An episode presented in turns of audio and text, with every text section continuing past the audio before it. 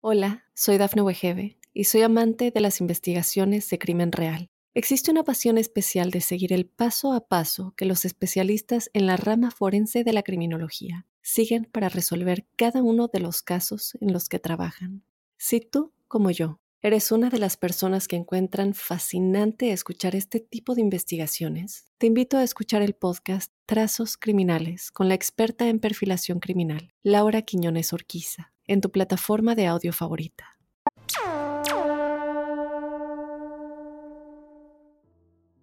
Buenos días, buenas tardes, buenas noches y bienvenidos a la huella ovni, este espacio en donde nos dedicamos a hablar, pensar, reflexionar y entender qué hay sobre nuestras cabezas. Hoy con un capítulo muy muy interesante. Una de las preguntas que vamos a responder hoy es sobre todas las historias de gigantes y si tienen que ver o podrían tener con algún tipo de vida no humana como está de moda decirlo últimamente. Y para eso vamos a tener amigos expertos en el tema que nos puedan contar algunas de esas historias maravillosas y obviamente yo también las voy a contar. Vamos a tener también experiencias en primera persona, pero vamos a empezar hablando de actualidad. Debo aclarar como siempre que este episodio del podcast lo estoy grabando el 3 de diciembre de 2023, 2018, decir estamos muy mal, de 2023. Eh, y esta semana salió una nota muy muy interesante, de la cual vamos a hablar, en donde un periódico dijo que tiene fuentes anónimas que dicen que la CIA tiene naves extraterrestres. Así que nos vamos a, a tratar de profundizar esta noticia, de entenderla y ver qué es lo que hay realmente sobre la noticia. Antes de irnos a todo esto, lo que les propongo es eh, tomar nota de mis redes. En Instagram soy arroba Jorge Luis S. Oficial, en Twitter soy arroba Jorge Luis S-77. Hay un mail que es las historias de George, las historias de George arroba gmail.com y como siempre les digo, les pido, tengan en cuenta estas redes especialmente y especialmente para enviar preguntas, porque este espacio es de ustedes, es hecho por y para ustedes. O sea, todos los temas que aquí hablamos son preguntas que alguno de ustedes ha hecho. Por otro lado, eh, también les pido que me manden audios con sus experiencias en primera persona. ¿Por qué? Porque al final de cada programa nosotros tratamos de poner experiencias para compartirlas entre todos y poder no sé si entender, pero por lo menos sí eh, poder em, escuchar si hay gente que vivió experiencias similares a las que alguno de ustedes les haya tocado vivir. Por eso les doy las redes, por eso les pido que se comuniquen.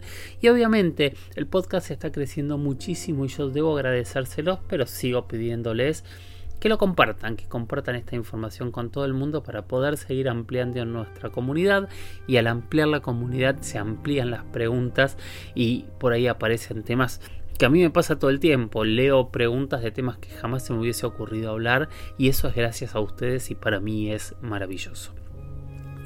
Bueno, sin más vamos a ir con el primer tema que es este tema de actualidad que obviamente también hubo alguien que preguntó. Bueno, y fue justo Denis Vallejos quien nos pidió eh, hablar y analizar este tema que, apareció tan, tan de golpe y, y que bueno, Denis tiene algo que usualmente no ocurre y es que le responda una pregunta básicamente a pocos días de, que ocurra. Pero bueno, fue lo que tiene que ver con la actualidad. Por ahí, si estás escuchando este podcast dentro de algunos meses o un año después, tal vez esta noticia eh, ya hasta nos quede vieja. ¿Por qué? Porque increíblemente está pasando esto que hay tantas noticias sobre ovnis que parecen ser la número uno y la revolucionaria constantemente que hace que enseguida las noticias queden un poco viejas. Vamos a analizar todo esto también para tratar de entender qué es lo que está pasando.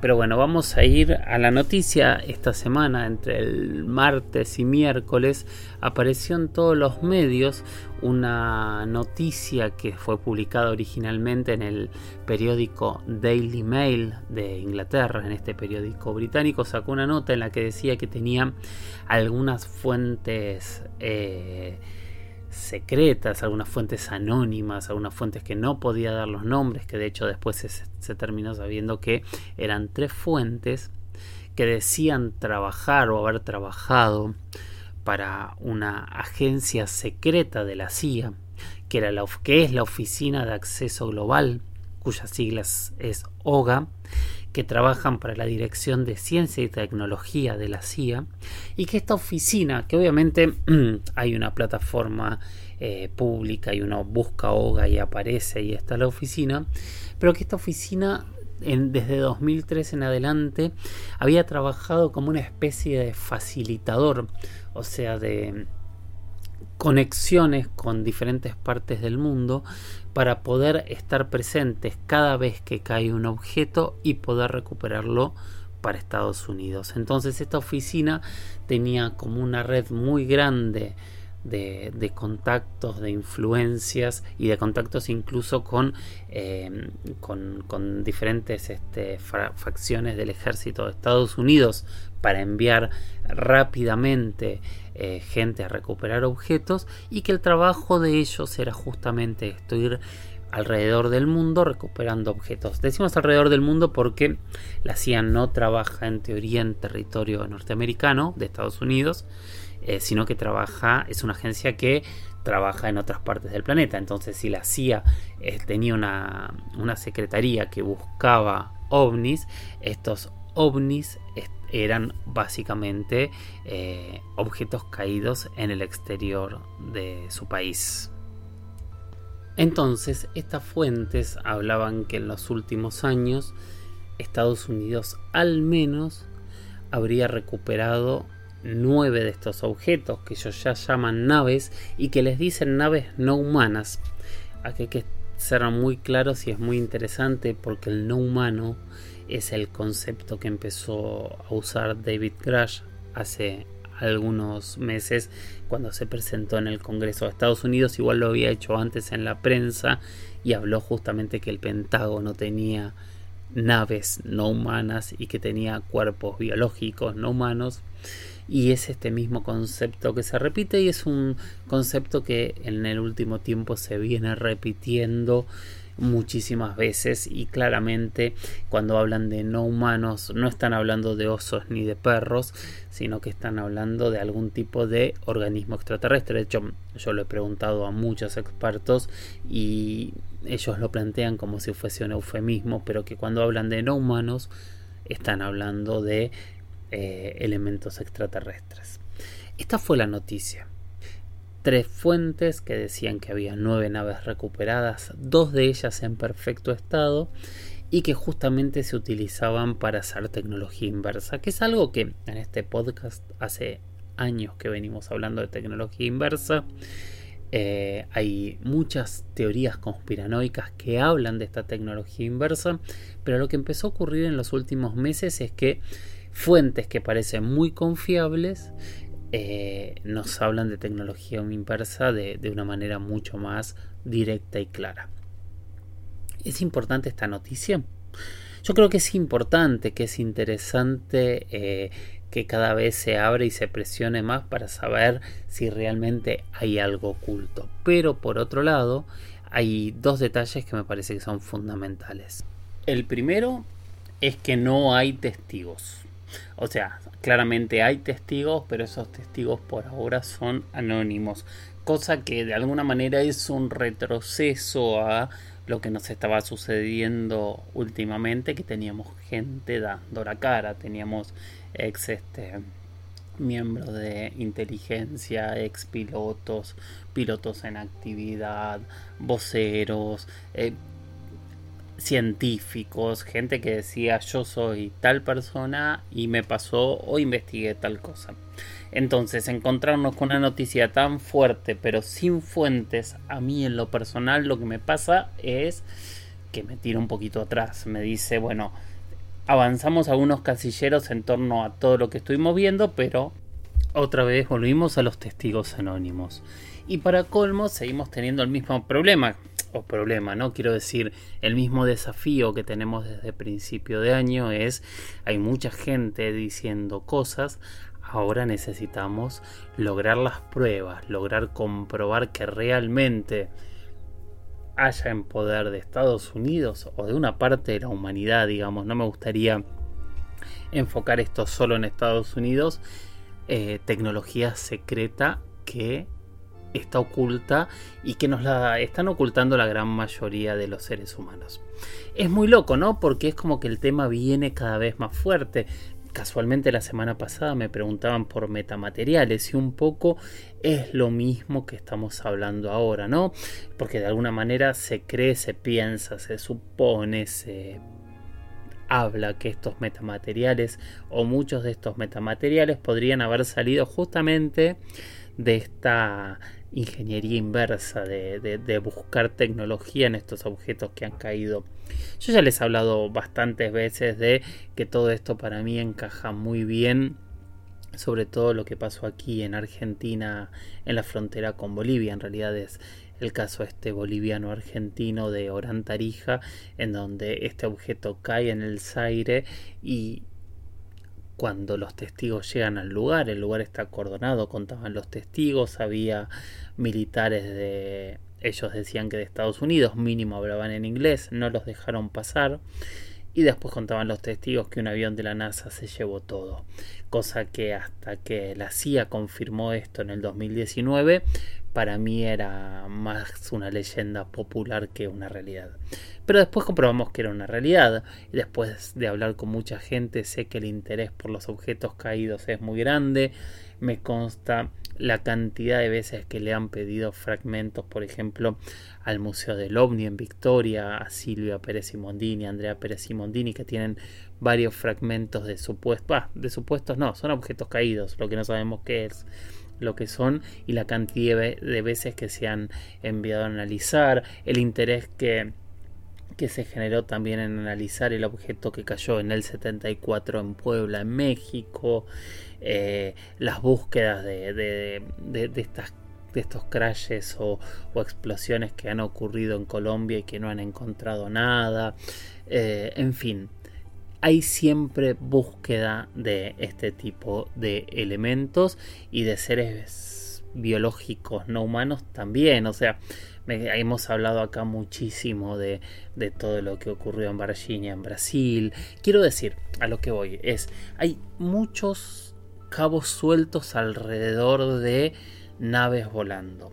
Hay muchos cabos y muchas narraciones de naves caídas que podemos empezar con Roswell y podemos terminar con la de Chilitra en el 2007 en México y creo que hay alguna más dando vuelta de los últimos años que ahora no, no la tengo en la memoria.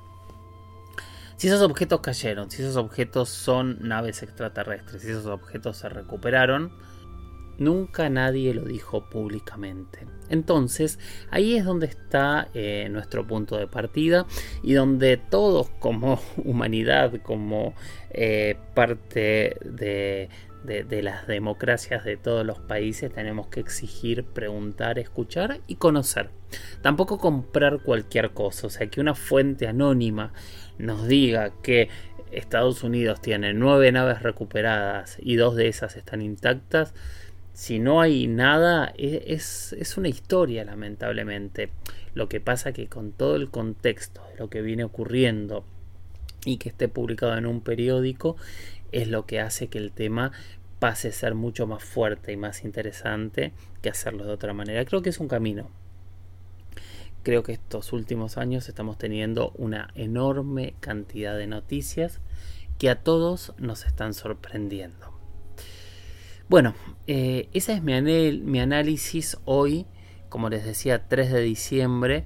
Por ahí, si esto lo escuchás en un año, en algunos meses, empieces a sorprenderte porque por ahí eh, haya otro tipo de información que contradiga o superconfirme esto que estamos diciendo, desde mi análisis hasta la información. Pero en fin, no, no lo tengo. eh, espero, espero que esté pronto. Bueno, vamos a ir a la siguiente pregunta que me parece que es bastante, bastante eh, fantástica por un lado y por otro lado eh, me parece que es una mirada que hasta ahora no, la hemos visto y vale la pena prestarle un poquito de atención. Y es una pregunta, en realidad es una reflexión que va a disparar un montón de temas que me parece que son fascinantes. Y es una reflexión que hace Mariano Figueroa, que ya hemos respondido otras preguntas de él, entonces, él, entonces este, estábamos en medio de una conversación y él me pone de nada por el video. Cualquier info, comentario interesante que recibas sobre el mismo, si la compartiste, lo voy a agradecer. Por otro lado, ya que estamos, te voy a dejar otro tema para tratar a vos que te gusta, ¿podrías en uno de tus podcasts hablar sobre los gigantes de la cueva de Lovelock en Nevada? La princesa de la tribu de los Pautíes, Sara Winemuka, los describe en su libro de 1883, Life Among the Pautíes como gente de piel blanca, de pelo rojo, de unos 3.5 metros de altura.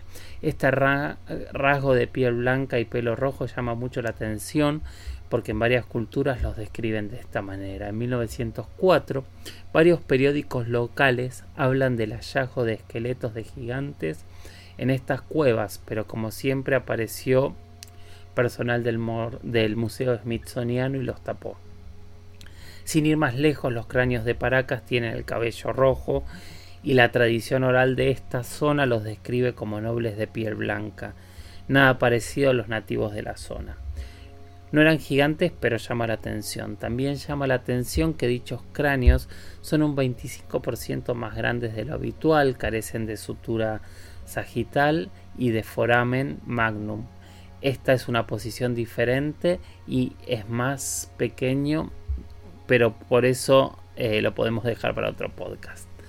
Ya me pasé, este, parezco un nene con todos estos temas.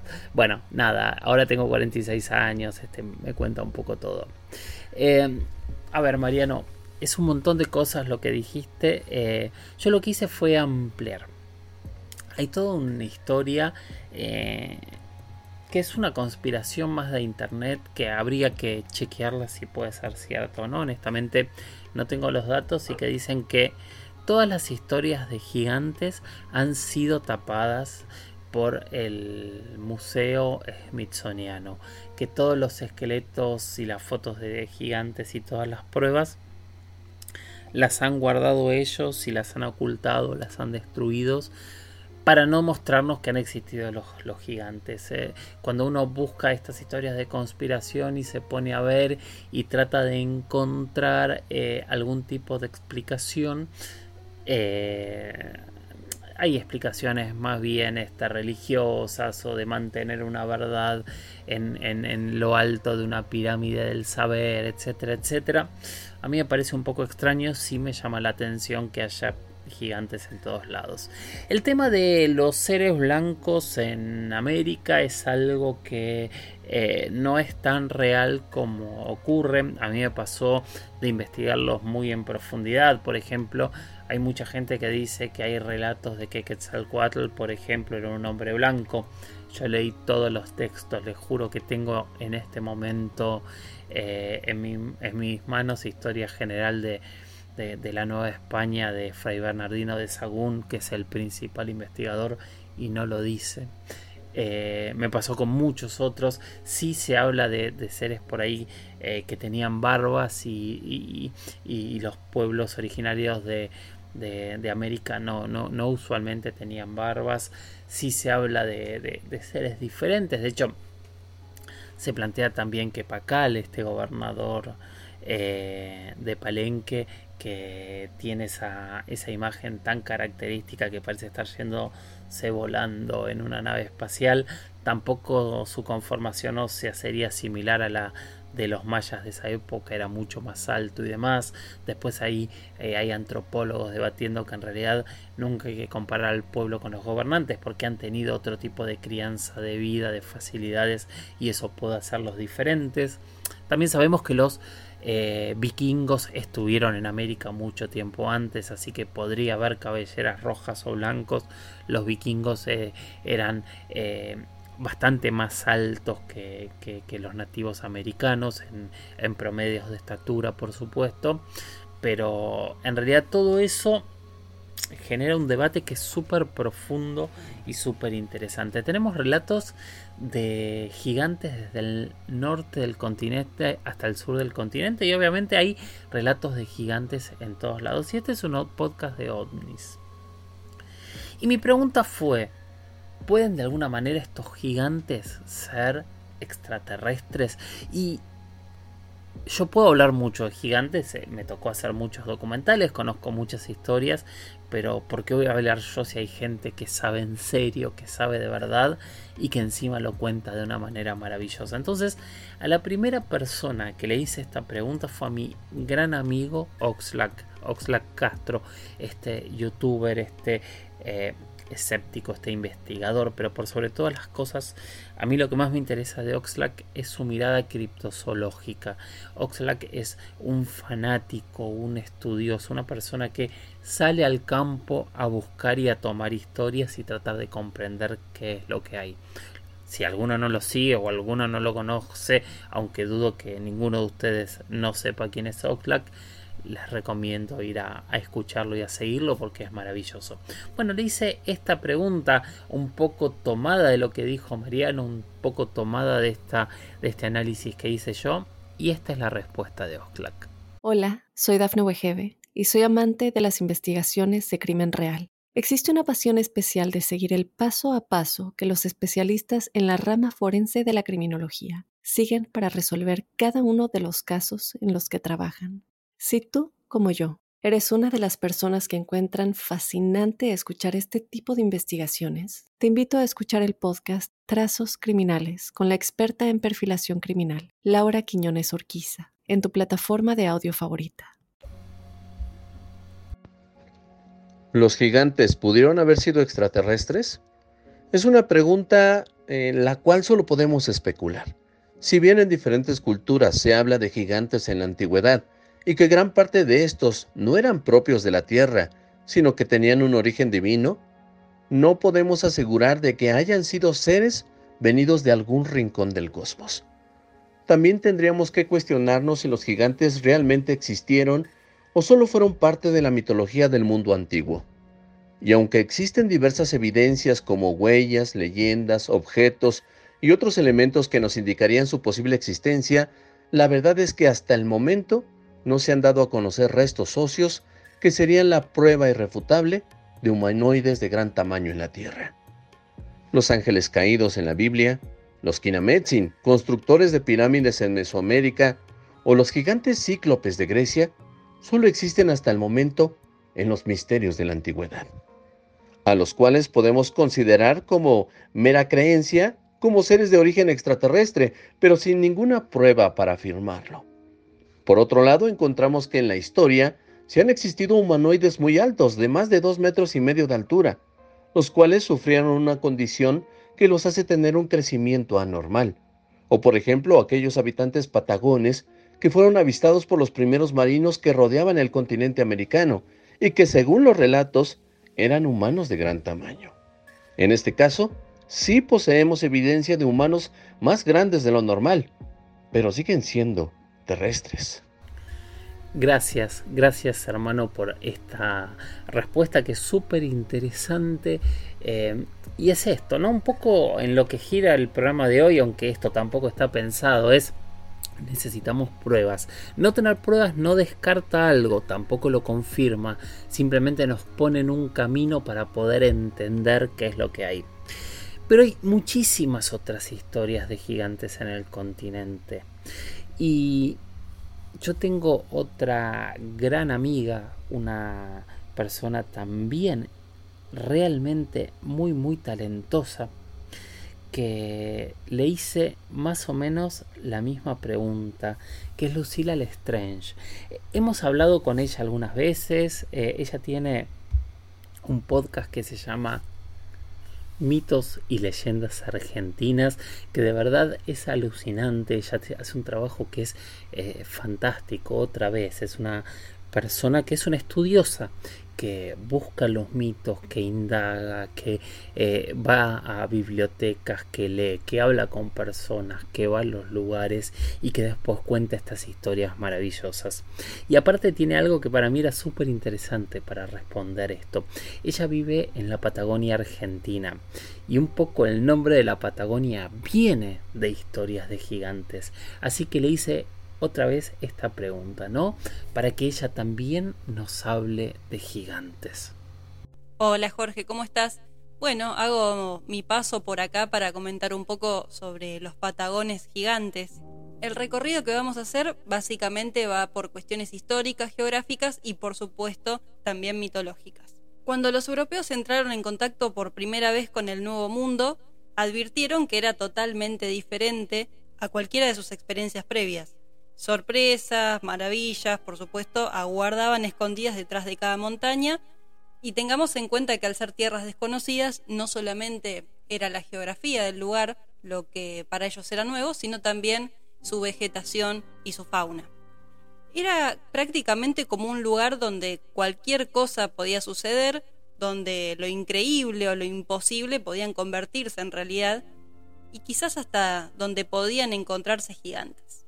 Podríamos decir que la Patagonia fue, entre comillas, descubierta, y digo entre comillas porque es descubierta para la mirada europea, ¿no? Bueno, por el explorador portugués Hernando de Magallanes, quien buscando una ruta hacia las Islas de las Especias navegó a lo largo de su costa e invernó en 1520 en una caleta desolada que él bautizó San Julián. Fue allí eh, donde los europeos se encontraron por primera vez con los nativos tehuelches y el cronista de Magallanes, Antonio Pigafetta, los inmortalizó como gigantescos patagones y a su territorio como Patagonia, la tierra de los patagones. Los libros de Transilvanus y Pigafetta fijaron instantáneamente a la Patagonia en la mente europea como la región de los gigantes y los mapas contemporáneos pronto comenzaron a incluir ilustraciones de hombres colosales que serían sobre diminutos exploradores europeos. Incluso hay varios mapamundi dibujados entre los años 1440 y 1489,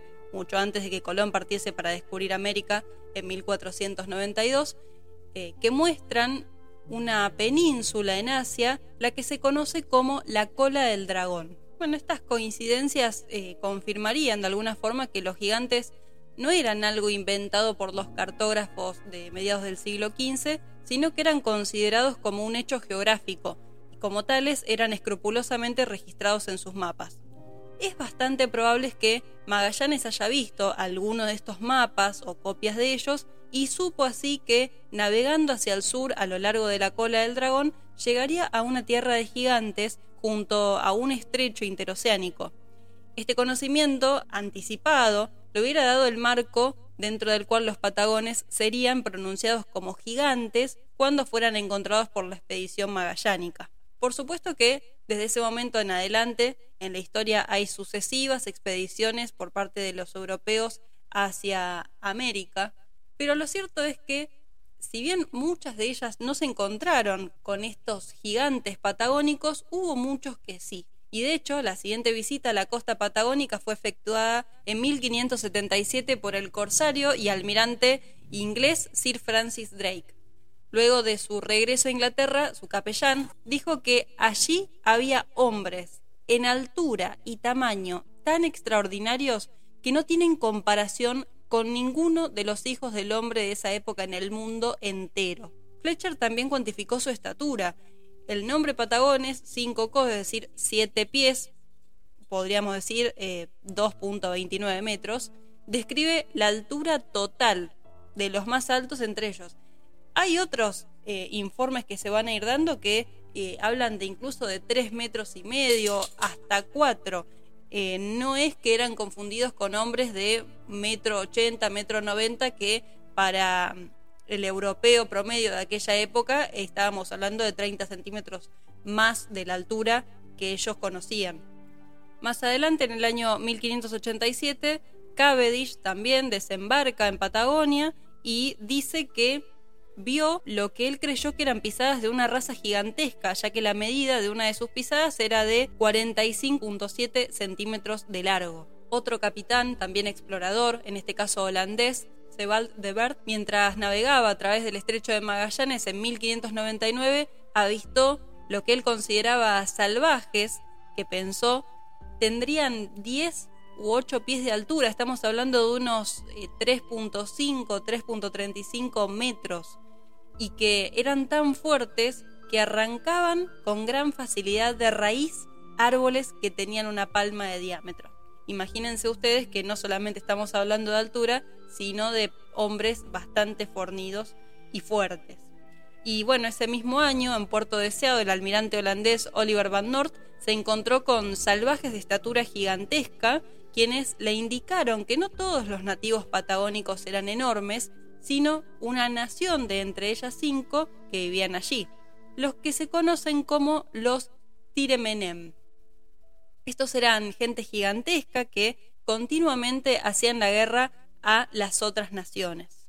De esta forma, la imagen del gigantismo se iba fortaleciendo con cada nuevo informe y sin embargo algunos exploradores no tuvieron éxito en avistarlos como anteriormente les comentaba. Hubo un explorador llamado John Byron que pudo hacer dos viajes distintos de exploración hacia la Patagonia. En el primero él no vio eh, nada que lo sorprenda, sí se encontró con hombres mucho más altos del promedio europeo, es decir, hombres que medían 1,80, 1,90 como mucho, Em, y él, de hecho, en sus informes descarta esto de los gigantes, dice que él exploró y que realmente no encontró nada del otro mundo. Pero sin embargo, 20 años más tarde, cuando vuelve a la Patagonia, se encuentra eh, con hombres de una estatura gigantesca. Él los describe incluso como monstruos con forma humana. Y bueno, pese a que muchos cuestionaron y desacreditaron los informes de Byron, él estaba seguro de lo que había visto y en el año 1771 escribió una carta en la que brindaba una explicación acerca del por qué no había encontrado gigantes. Lo que él dice es que, bueno, la gente que vi en la costa de la Patagonia en el año 1741 no era la misma que las que fueron vistas durante el segundo viaje en 1765. He oído a menudo de los españoles que había dos o tres naciones diferentes de gente muy alta, los de mayor altura, entre ellos, habitaban esas inmensas planicies detrás de los Andes. Es posible que hayan sido un linaje de gente de proporciones colosales que estaban en un proceso de lenta desaparición, un grupo de indios pedestres que luego no pudo competir con los secuestres tehuelches. Probablemente también fueron debilitados por las enfermedades traídas por los europeos, contra los cuales no tenían defensas, como por ejemplo para enfermedades tales como viruela, sarampión o incluso un resfrío común.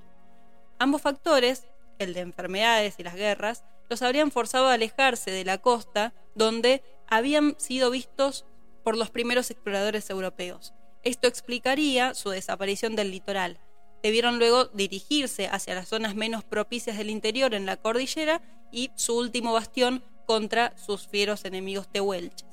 Quizás lograron sobrevivir hasta finales del siglo XVIII, cuando fueron avistados por última vez, y luego de sangrientas batallas con los tehuelches australes, desaparecieron súbitamente. Y lo que les voy a comentar ahora eh, tiene que ver con Em, algo que apunta a Musters en su exploración en el año 1870, que me parece una de las cosas más impresionantes porque habla de hallazgos arqueológicos.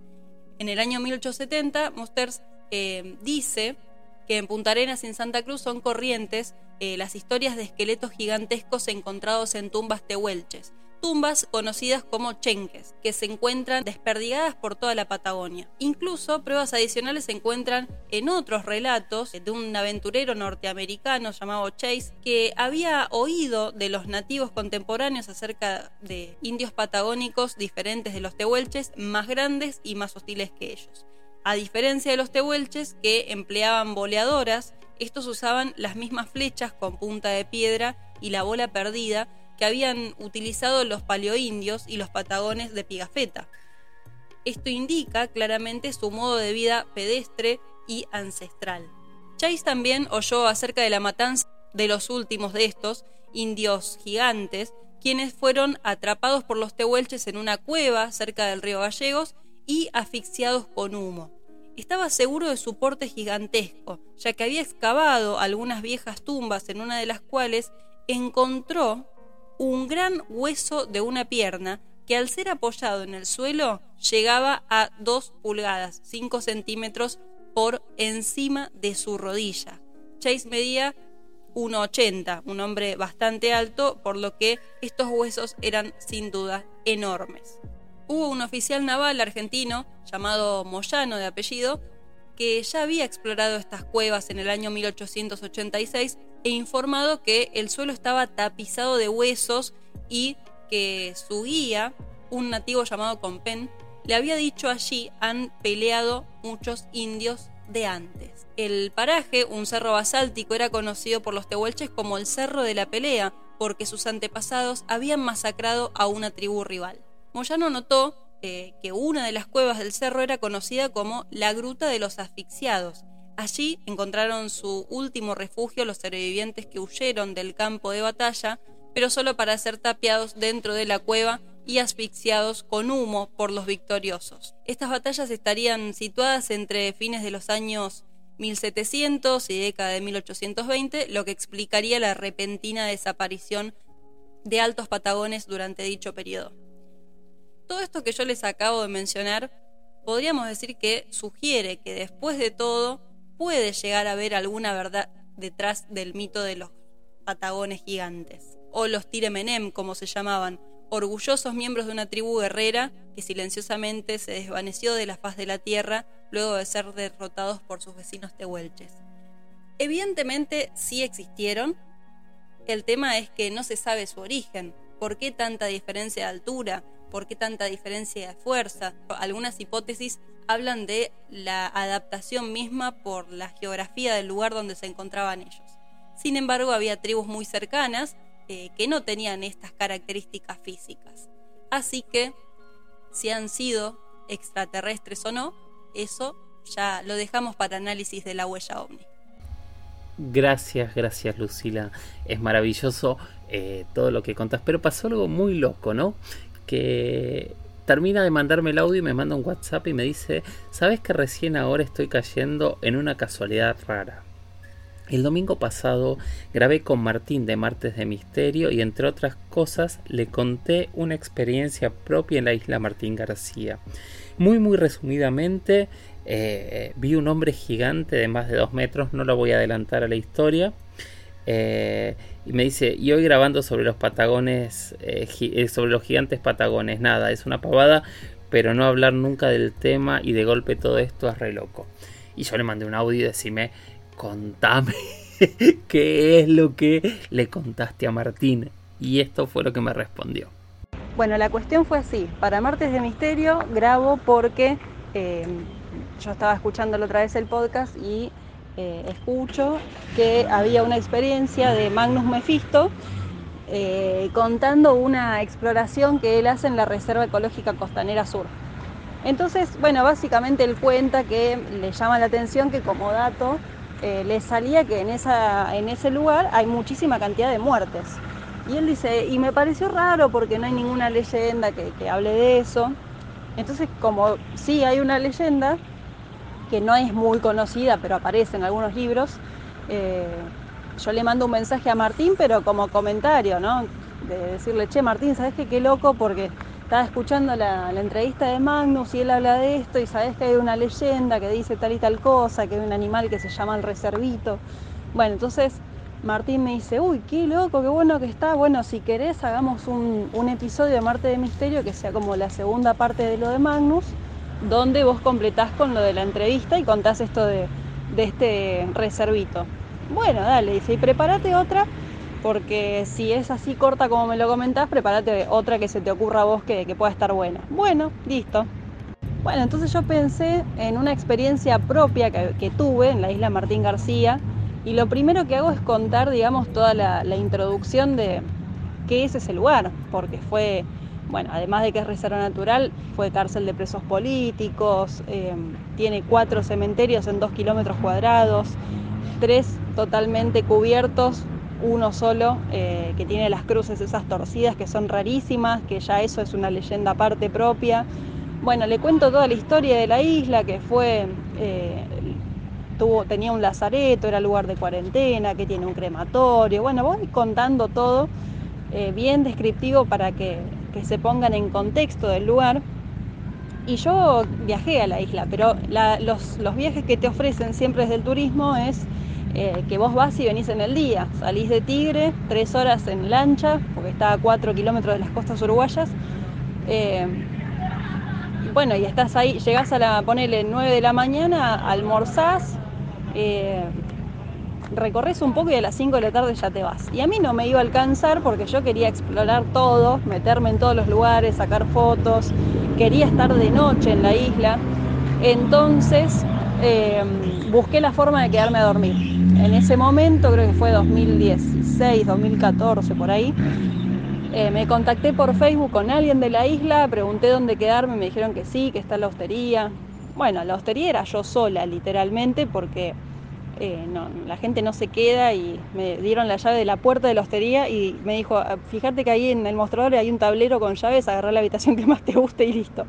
Bueno, genial.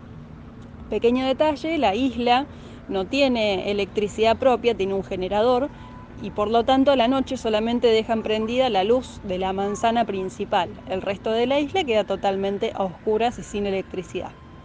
En ese contexto eh, yo quiero salir a caminar de noche con mi pareja. Bueno, él obviamente quería caminar por esa vuelta manzana iluminada y yo me quería mandar a donde estaba oscuro, sin dudas. Eh, cuando empezamos a caminar vemos como si fuese a unos 30, 40 metros, él primero ve, nosotros veníamos caminando por el medio de la calle, totalmente oscuro, y me dice, mira ahí. Cuando yo miro, me dice, ¿lo ves? digo, sí, hay un tipo parado.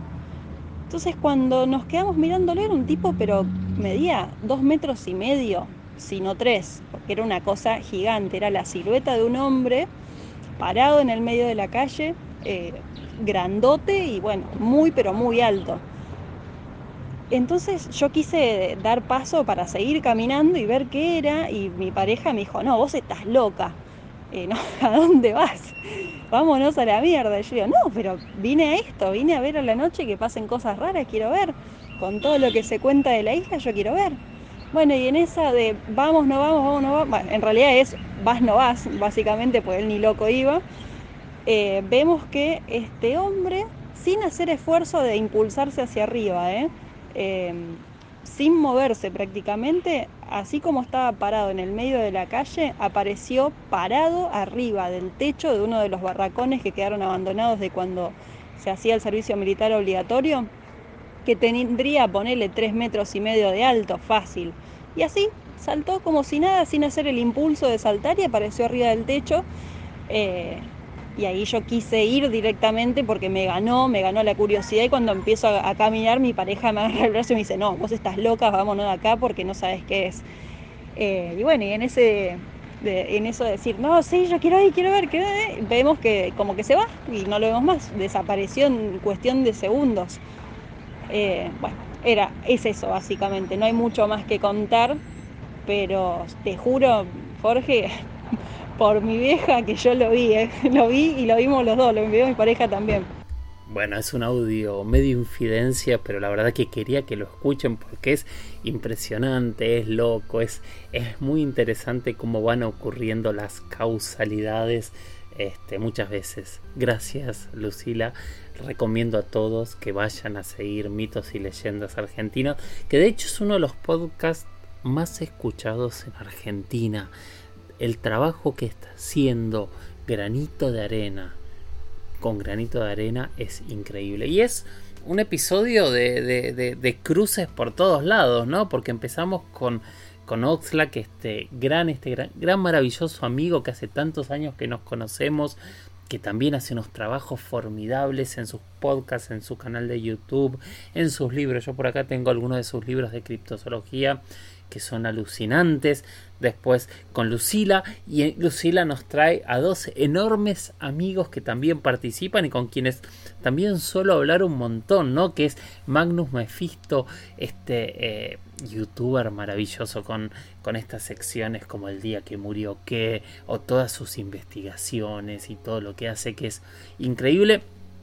Y, y Martín, Martín Echeverría de Martes de Misterio, este otro enorme amigo con el cual hablamos muchísimo y que también tiene otro de los podcasts eh, más exitosos que hay de este tipo de temas. Es muy loco, todos juntos, todos confluyen hoy en este programa y entre paréntesis, casualidad o no casualidad, todos ellos son narradores y entrevistados de Latinoamérica Historias Perdidas. O sea, para mí cuando yo tengo un lujo muy grande de tener a toda esta gente alrededor para poder levantar el teléfono y preguntar y compartir y para mí es es una obligación compartirlo con cada uno de ustedes.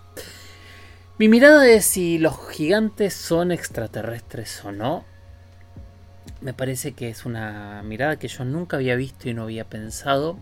Me tocó hacer muchos documentales de de, antigüedad, eh, inclusive de, de dinosaurios, de tratar de comprender por qué las alturas de los animales empezaron a achicarse. Eh, a su vez, eh, cuando uno analiza traer algo externo, ahí empieza a llamar la atención que sea más grande o más pequeño. Por otro lado, cuando hablamos de gigantes en, en un universo tan grande y donde somos menos en comparación a lo que es eh, un grano de arena para nuestro planeta, eh, que es gigante y que no es gigante, termina siendo también tan tan relativo. Hay muchas películas cómicas que, que, como esta querida encogía a los niños o tantas películas que achican y, o agrandan a, personajes y empezamos a ver que en realidad hablar de gigantes y hablar de seres pequeños es una relatividad desde donde se los esté mirando. Hay seres mucho más altos que nosotros en la Tierra, podrían sin duda haber humanos o podrían haber existido humanos más grandes, y también hay seres muchísimos más pequeños. Yo me recuerdo que este año también casualmente tocamos el tema de los gigantes en Latinoamérica, historia eh, Latinoamérica en, en, inexplicable. Perdón, creo que antes también dije Latinoamérica Historias Perdidas, que la serie que hice en Infinito se 15 años, 20 años. Inexplicable era lo que quería decir tanto de estos narradores como ahora. En Inexplicable este año hicimos Gigantes y otro de los grandes investigadores una de las mentes más brillantes que yo creo que tenemos en América Latina, Néstor Berlanda, nos hablaba de toda esta teoría de los denisovanos, estos seres que apenas se han encontrado y que tendrían muelas mucho más grandes y que podrían haber sido mucho más grandes y que parte del ADN de los denisovanos corre por nuestro ADN hoy. Así que tal vez hubo gigantes y tal vez esos gigantes vinieron de otro lado, tal vez esos gigantes puede ser que tengan que ver con estos visitantes, con estos hermanos mayores, donde esta frase podría empezar a tomar también eh, otro tipo de coherencia, hermanos mayores al ser mayores, o tal vez no. Creo que la puerta está abierta para seguir investigando si hay un instituto smithsoniano que quiere detener esta investigación, tendremos que algún día destapar la puerta o limpiar su nombre y ver que en realidad ellos nunca quisieron ocultar absolutamente nada. Hay mucha tela para cortar en torno a los gigantes, ¿no? Hay muchas historias, muchas narraciones, muchos mitos y usualmente estos dioses voladores que vienen de las estrellas muchas veces son gigantes. Entonces yo creo que ese es un gran punto para, para pensar. Gracias a todos, ¿no? Hoy fue un programa de una cantidad de lujos que es increíble. Eh, pero no terminamos, porque cuando tenemos lujos, el lujo va completo. Y hoy tenemos una historia. Hola, soy Dafne Wegebe y soy amante de las investigaciones de crimen real. Existe una pasión especial de seguir el paso a paso que los especialistas en la rama forense de la criminología siguen para resolver cada uno de los casos en los que trabajan. Si tú, como yo, ¿Eres una de las personas que encuentran fascinante escuchar este tipo de investigaciones? Te invito a escuchar el podcast Trazos Criminales con la experta en perfilación criminal, Laura Quiñones Orquiza, en tu plataforma de audio favorita. En primera persona. Hola Jorge Luis, buenas tardes. Eh, bueno, después de los mensajes nos mandamos, comparto mi historia o mi experiencia. Mi nombre es Miguel Latanzi, yo soy de la provincia de Buenos Aires, de Argentina. En el año 2017, en septiembre, estaba de vacaciones en Puerto de Galinas, en un hotel que estaba a unos 8 kilómetros aproximadamente del centro del pueblo.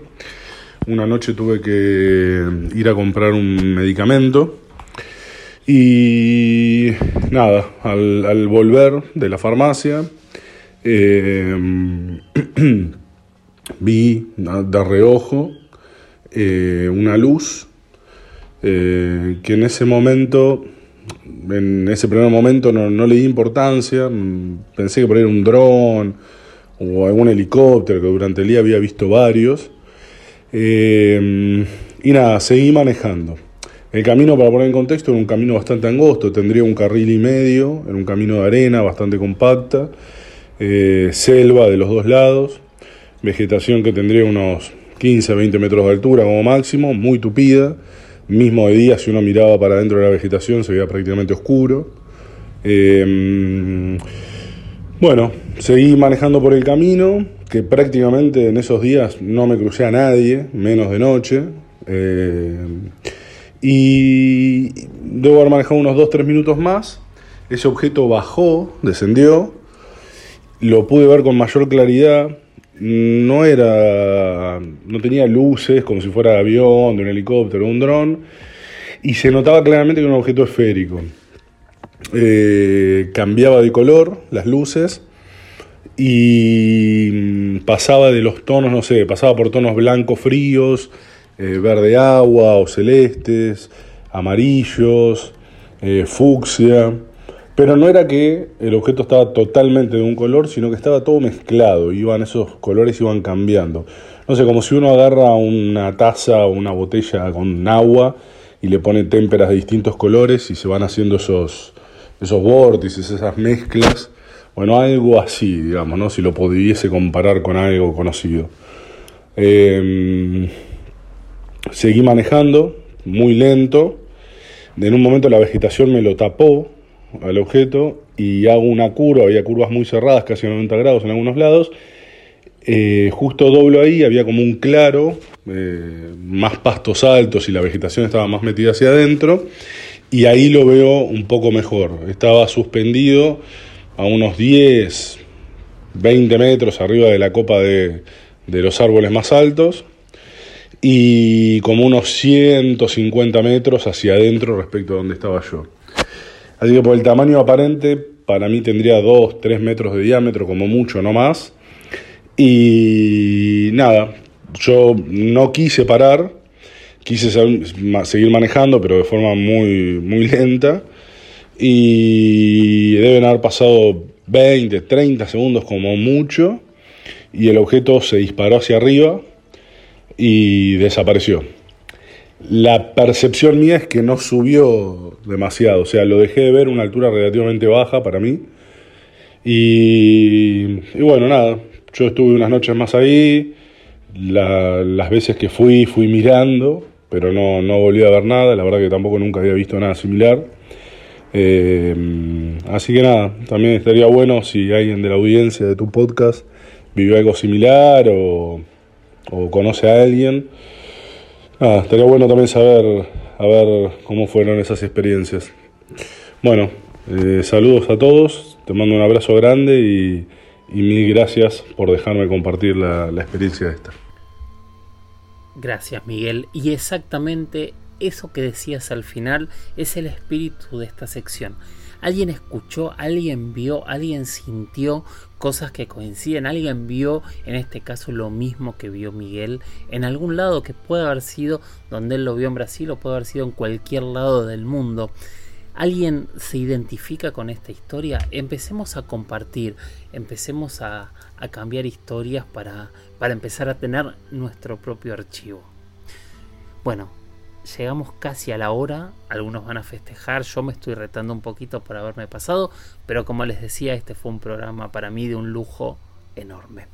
Gracias por estar ahí, gracias por compartir este espacio. Les pido a todos que recomienden la huella ovni, que tratemos de replicarlo, de poner seguir para avisar cada vez que hay un episodio nuevo, que ampliemos esta voz para empezar a tener más preguntas, que de hecho está ocurriendo, estamos teniendo muchísimas preguntas nuevas y diferentes. Hoy me descolocó mucho este concepto y pedí ayuda de la gente que sabe. Y de verdad, gracias a ustedes por estar ahí. Sigamos mirando al cielo, sigamos observando los fenómenos celestes, sigamos entendiendo qué es natural y qué podría no serlo, sigamos, sigamos haciéndonos las preguntas primigenias que se hicieron nuestros ancestros. ¿Quiénes somos y de dónde venimos? Nos escuchamos en el próximo episodio de La Huella OVNI. Gracias. Chau, chau.